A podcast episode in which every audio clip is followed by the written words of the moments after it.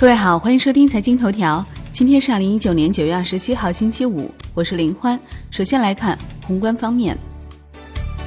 国务院常务会议部署加强市场价格监测、预测、预警，要求强化生活必需品保供稳价。会议决定，从明年一月一号起，取消煤电价格联动机制，将现行标杆上网电价机制改为基准价加上下浮动的市场化机制。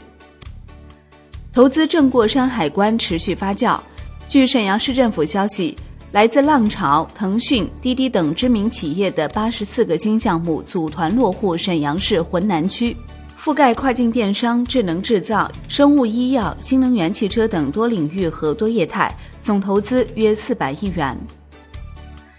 交通运输部表示。十一国庆长假期间，九座车暂时不在免费行列。九座车的免费政策从二零二零年一月一号实施。国内股市方面，上证指数跌百分之零点八九，深成指跌百分之二点一三，创业板指跌百分之二点九二，万德全 A 跌百分之一点七一。北向资金逆势净流入二十五亿元，九月至今净流入接近六百五十亿元，创历史最大单月净流入额。港股恒指涨百分之零点三七，险守两万六千点；国际指数涨百分之零点四三，红筹指数跌百分之零点零八。全日大市成交七百零三点二五亿港元。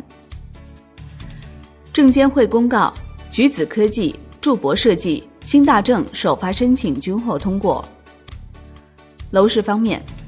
住建部表示，将加快完善住房保障，解决新市民住房问题。加大培育住房租赁市场，加强租赁住房的供应，因地制宜发展共有产权住房，鼓励人口流入大、房价高的城市根据自己的情况发展共有产权住房。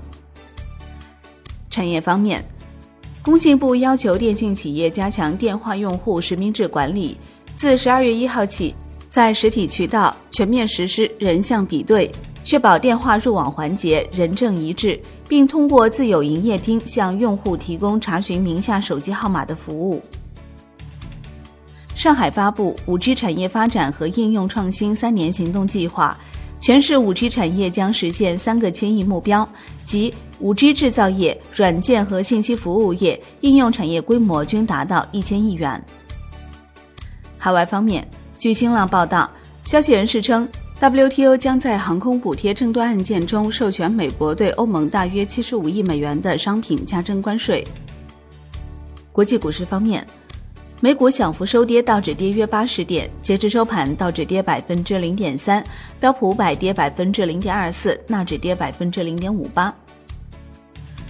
欧洲三大股指集体收涨，德国 D X 指数涨百分之零点四四，法国 C C 四零指数涨百分之零点六六，英国富时一百指数涨百分之零点八四。商品方面，COMEX 黄金期货跌百分之零点零四，COMEX 白银期货收跌百分之一点一